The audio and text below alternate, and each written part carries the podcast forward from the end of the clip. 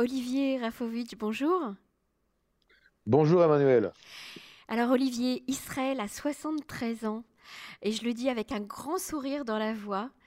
Euh, c'est peut-être l'occasion pour nous euh, de, rêver un peu, d'imaginer, de se projeter dans l'avenir euh, et d'essayer d'imaginer à quoi ressemblera ce pays que nous aimons tant. Écoutez, Israël, c'est un magnifique, gigantesque soleil. Soleil qui nous réchauffe à nous tous, nous les, les juifs du monde entier, les Israéliens évidemment, et c'est un soleil qui va de plus en plus, à mon avis, rayonner bien au-delà d'Israël, sur un Moyen-Orient qui euh, évolue et qui cherche des collaborations, des alliances, des rapprochements dans des secteurs multiples avec Israël. Et ce soleil d'Israël, au sens propre, au sens figuré, il va s'agrandir. Il va euh, faire que la lumière qui, vienne, euh, qui vient d'Israël, pardon, une influence, un impact sur tous les peuples de la région, et même, bien au-delà. Ah, vous devenez, euh, vous devenez mystique, un peu spirituel. Israël hors la Goïm, c'est un peu cette image-là que, que, vous nous soumettez? C'est ça, en plus. C'est-à-dire que c'est, je crois que il se passe un phénomène incroyable. En tout cas, incroyable pour ceux qui n'avaient pas compris euh, la centralité d'Israël dans la région. C'est que tout d'un coup, les pays ennemis hier se retournent et regardent vers ce pays-là et se disent, au lieu de l'attaquer, au lieu de le critiquer, voyons comment ce pays peut nous aider. Aujourd'hui, ces pays arabes se retournent, regardent vers nous et en fait se rendent compte que ils, euh, ils ont besoin d'Israël pour euh, le développement dans le high-tech, le développement de l'après-pétrole, dans le développement médical, Mhm. la lutte contre les épidémies et faire, faire, faire rendre le désert vert pour l'agriculture, transformer ce désert en, en région, en région comment dire, riche et agricole. Tout ça réuni, c'est une résultante d'un travail acharné d'hommes et de femmes qui, pendant des années et des années, ont travaillé cette terre aride et l'ont transformé en une, terre euh, euh, incroyable qui devient aujourd'hui un modèle, un modèle de développement. Et donc, quand on me demande, comme vous d'ailleurs, qu'est-ce qui se passera dans les 10, prochaines, années, je pense que dans les 10, prochaines années, pardon, je pense qu'il va y avoir d'autres pays arabes et d'autres pays en général qui vont vouloir des alliances avec Israël, des rapprochements, des collaborations, et ceci va euh, créer, je dirais, une espèce de, de, suraction, euh, d'hyperaction et activité euh, dans l'économie israélienne. Mais on va garder quand même, on va garder nos ennemis de, toujours, à savoir le Hamas, le Hezbollah, l'Iran. Qu'est-ce qui va se passer? Parce que là, vous nous montrez une image idyllique, mais ces ennemis sont toujours là. Les ennemis sont toujours là, mais les ennemis qui sont là aujourd'hui et déjà hier, ne sont plus seulement les ennemis d'Israël. Si pendant assez longtemps, ils étaient nos, propres et nos seuls ennemis, ils sont devenus aussi les ennemis d'autres pays arabes sunnites, entre autres, qui ne veulent pas euh, regarder vers ces groupes-là ou vers ces pays-là comme des alliés. Et donc, si eux continuent à être des ennemis, nous, nous avons aujourd'hui des alliances politiques et sécuritaires nouvelles. Et encore une fois, c'est un, développement majeur qui date de, depuis 10-15 euh, ans euh, en secret qui aujourd'hui euh, éclate de manière, de manière publique. Mais il n'est pas impossible qu'il y ait des transformations, même en Iran. Il se peut qu'en Iran aussi, il y ait la bonne révolution qui chasse le régime des mollahs et que l'Iran revienne dans le, dans le giron des, pays qui veulent le développement comme tous les autres euh, là-bas, il y a une jeunesse qui a envie de, vivre aussi. Et je crois que c'est important de, regarder vers, le monde euh, autour de nous, euh, pas comme quelque chose de statique, mais comme quelque chose qui bouge. Et les Israéliens aujourd'hui sont peut-être un des moteurs de, ces changements-là, si dans l'influence digitale, dans le high-tech et dans le fait que la jeunesse israélienne, la culture israélienne, ce qu'on appelle le soft power israélien, les, films, les séries euh, israéliennes, euh, la radio israélienne, la voix des gens comme vous, Emmanuel, mmh. ont un impact sur les millions de jeunes dans le monde, dans le monde arabe, dans le monde musulman, qui se rendent compte que ce qu'on leur raconte depuis des années n'est pas la vérité. Mmh donc en fait, euh, on, prend la partie euh, euh, positive, hein, tout ce qui fonctionne parfaitement en Israël, et on essaye de le faire rayonner à l'extérieur, et c'est ce qui va certainement se passer de plus en plus dans, les prochaines années. Maintenant, on, le sait, on va pas se cacher la face. Olivier, je me fais un petit peu l'avocat du diable, mais bon, c'est pas grave.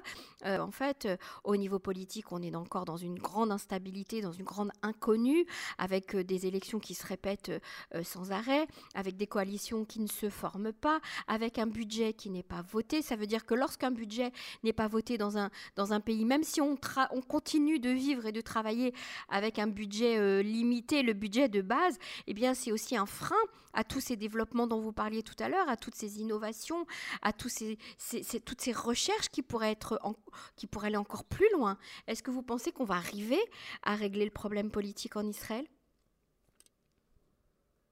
À l'extérieur, Israël est vu comme une grande puissance, un pays fort au niveau militaire, au niveau économique. C'est vrai que l'instabilité politique et le fait que peut-être, à l'heure où nous parlons, nous soyons à la veille d'une cinquième élection, euh, casse l'image d'un Israël fort et stable et euh, également porte atteinte à notre euh, force économique, militaire, à notre euh, image tout court.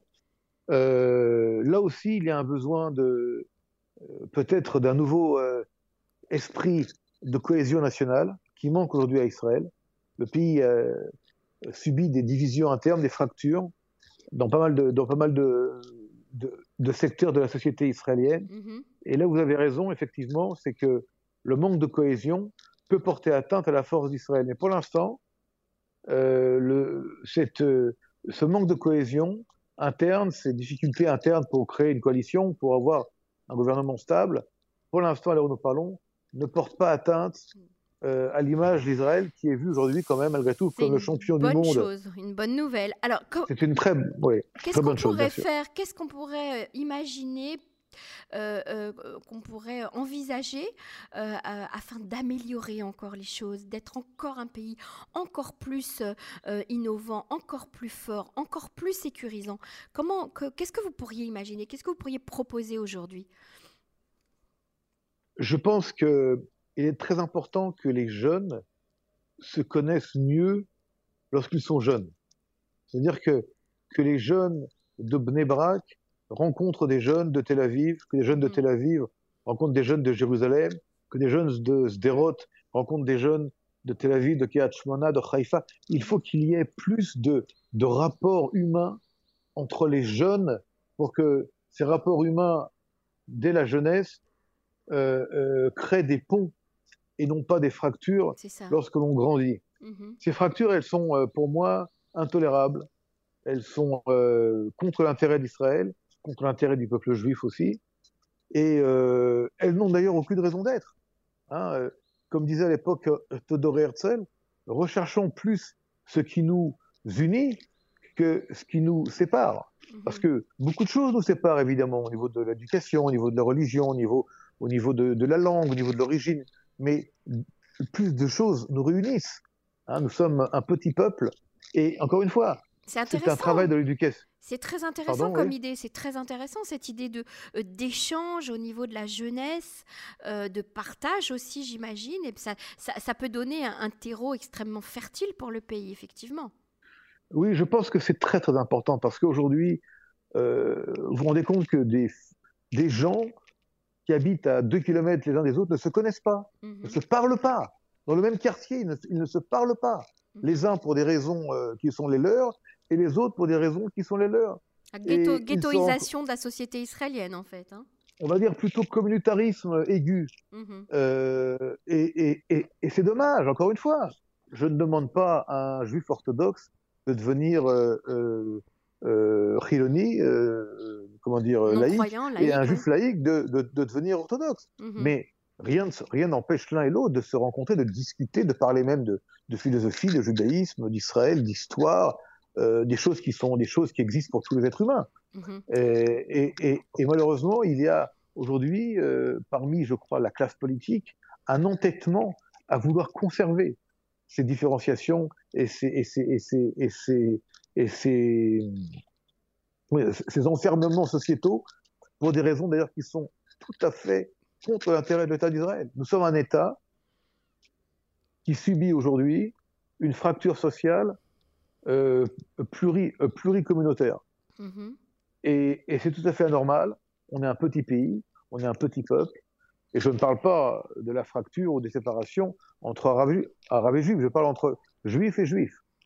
Euh, je parle, et tout ça est dû, comme d'ailleurs en général le racisme, à une méconnaissance de l'autre, à une ignorance de l'autre. Alors justement, vous, vous, veniez de citer la, communauté euh, arabe israélienne. C'est un sujet euh, à l'ordre du jour hein, en ce moment dans le pays. On en parle beaucoup. On en a parlé beaucoup au, sujet de la violence intra, euh, intracommunautaire au sein de leur communauté. Beaucoup de violence. très souvent, les leaders arabes israéliens appellent à l'aide en demandant une intervention de, de l'État, de la police, etc., pour les aider à gérer ça. Et puis, comme vous venez de le dire, une fracture au niveau de la jeunesse arabe-israélienne et la jeunesse euh, euh, israélienne juive. Euh, qui ne se rencontrent nulle part en fait, ou très peu, un petit peu sur les bancs des universités, un petit peu dans les hôpitaux pour, pour ce qui concerne les médecins, les infirmiers, etc. Mais, mais ça aussi, ça, pourrait être un, projet d'avenir à envisager il ne faut pas oublier que la force politique arabe-israélienne est de plus en plus importante euh, à la Knesset, au Parlement israélien. Et puis, on parle aujourd'hui d'une éventuelle collaboration, participation dans une prochaine euh, coalition. Qu'en pensez-vous? Ça, c'est un peu plus compliqué parce que là, nous rentrons dans euh, l'élément politique israélien du choix du choix de d'un État juif avec une minorité non juive qui devient aussi euh, de plus en plus intégré à l'État d'Israël. On le voit au niveau politique. On le voit aujourd'hui de manière paradoxale avec le poids, euh, le poids euh, surdimensionné des partis arabes dans une coalition possible au niveau politique. Mm-hmm. Euh, il est clair que l'ouverture d'Israël au monde arabe et le monde arabe qui se rapproche d'Israël a une implication directe, un impact direct sur la, le monde arabe en Israël, eh oui. qui se rend compte que si les Émiratis les Saoudiens, les Jordaniens, les Égyptiens parlent aux Israéliens et viennent en Israël pour euh, étudier, apprendre, recevoir et même visiter. Pourquoi nous, les Arabes israéliens, on serait en dehors de cela mm-hmm. Donc, se crée actuellement aujourd'hui quelque chose de nouveau. On en est encore qu'en prémisse. Mais là aussi, je voudrais, euh, si vous me permettez, ajouter euh, une pierre à, à, à notre discussion, c'est que le judaïsme dans le monde, c'est-à-dire les millions de juifs en Europe, aux États-Unis, euh, ne font pas encore le pas vers Israël. C'est-à-dire qu'il y a toujours un énorme euh, euh, fossé entre les juifs de diaspora et Israël, mm-hmm. en, surtout dû, dû à l'hébreu, une méconnaissance, une non-connaissance de la langue hébraïque, ouais. qui est quand même la langue centrale pour comprendre et vivre en Israël. Et là, je dirais qu'il faudrait absolument euh, lancer des, des, des, des, programmes intensifs, mais de très très très haute, euh, euh, je dirais de très, de très haute intensité d'apprentissage de l'hébreu partout, partout, partout, pour que les juifs de diaspora puissent être israéliens même sans l'être physiquement, au moins mm -hmm. puissent comprendre la radio, lire la presse, je, Heureusement euh, que nos programmes faire... sont là aussi euh, sur Cannes en français pour euh, former le public oui, euh, juif vous... dans le monde. Mais alors vous, allez, vous iriez un petit peu dans le sens euh, de cette idée qui avait été euh, lancée il y a quelque temps par un leader communautaire juif français, Pierre Besnénou, qui proposait qu'on donne la nationalité israélienne à, à, à, aux habitants juifs du monde qui le souhaiteraient, même s'ils n'habitent pas en Israël? C'est un élément qu'il faudrait continuer à, à étudier et à approfondir. Je ne suis pas contre l'idée en tant que telle. -hmm. euh, il est important, encore une fois, de sauvegarder la cohésion, de sauvegarder l'unité du peuple. -hmm. Si une partie du peuple vit en Israël et une autre en dehors d'Israël, et que le temps passe et que cette partie en dehors d'Israël ne fait pas le pas vers Israël, nous ne pouvons pas faire abstraction de cette euh, partie du peuple, ni penser qu'elle est en dehors d'Israël. Il faut trouver, euh, je dirais, le, le, moyen de la rapprocher l'infalité peut-être, avec certaines conditions, mais en tout cas, continuer de toutes nos forces à vouloir euh, que le lien, euh, non pas fils, mais, mais, ces filoches, mais, mais, se, mais, se, mais se renforcent Mhm. parce que l'avenir d'Israël, c'est également les millions et les millions de jeunes juifs et juifs de par, le monde qui euh, ne demandent parfois qu'un petit effort du côté israélien pour faire le pas vers Israël et faire partie de, de l'État d'Israël qui aujourd'hui devient un État qui attire. C'est un, un, un aimant. hein. Il y a un élément euh, de magnétisme comme ça Ouais. euh, qui fait qu'on est attiré vers Israël, chacun pour ses raisons. Nous sommes un pays unique au monde dans, notre manière d'être, dans, notre raison d'être aussi. Alors justement, vous, parlez de, construire des liens, des ponts entre la diaspora et, l'État juif, mais euh, justement, ça, nous amène à parler d'Alia. Euh, L'Alia euh, de nos amis, par exemple, euh, juifs de France ou, juifs du Canada ou juifs des États-Unis. Est-ce que vous pensez que dans les prochaines années, elle va se développer, elle va s'intensifier, ou au contraire, euh, on, va, euh, on, va vers un affaiblissement euh, de l'Alia? Je pense que l'ouverture d'Israël au monde arabe et au monde en général, la reconnaissance d'Israël en tant qu'État juif par des pays qui étaient aujourd'hui des pays ennemis et une montée exponentielle de la high-tech israélienne, de l'influence de la technologie israélienne de par le monde, attire des millions de jeunes juifs de par le monde qui vont vouloir vivre en Israël comme auparavant ils voulaient vivre ou faire une expérience de vie aux États-Unis, en Australie, en Angleterre, etc., etc. Mhm. Et nous ne sommes plus ce petit pays euh, isolé euh, face à des armées qui veulent nous détruire. Nous sommes encore une fois un magnet, un, un Un aimant. aimant. Mhm. Et, je, un aimant, c'est beau comme mot aimant. Il y a aimant et aimant. hein. Et. Nous sommes ouais. euh, Mhm. aimés. Et, et quand je dis aimant, nous sommes un, un aimant un- un- avec un, un magnétisme de plus en plus puissant. Et euh, je ne vous cache pas que euh, dans, ce, dans ce potentiel humain qui réside dans des millions de jeunes de par le monde qui ont étudié, qui sont euh, des gens de, de, de- de qualité, et ils peuvent euh, venir en Israël et, Et trouver leur renforcer, place. Et renforcer. et renforcer le pays et trouver leur place aussi. Et euh, nous sommes aujourd'hui vraiment un, Il faut dire. un, un modèle de développement. Il faut le dire euh, avec beaucoup de- d'enthousiasme, il y a de la place en Israël, il y a de la place euh, dans le Negev, il y a de la place en Galilée, euh, il, y a, il y a de la place, il y a encore beaucoup de choses à faire euh, au sein même de ce tout petit pays.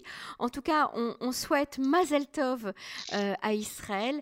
Olivier, je vous laisse euh, vous aussi souhaiter un bon anniversaire à notre pays. Écoutez, de manière virtuelle, euh, puisqu'il n'y a pas d'image, je lève mon verre, mon verre de, vin de, de Galilée, ce vin rouge et un peu sucré, et je vous dis euh, les Chaim, les Chaim, les Am Israël, les Chaim, les Médénat Israël, les Tiferet Médénat Israël, et les Chaim à tous ceux qui fêtent avec nous ce magnifique Yom Ha'atzmaut, Shivim Veshalosh Shana. Mazal Tov. Merci beaucoup Olivier, à bientôt. À bientôt.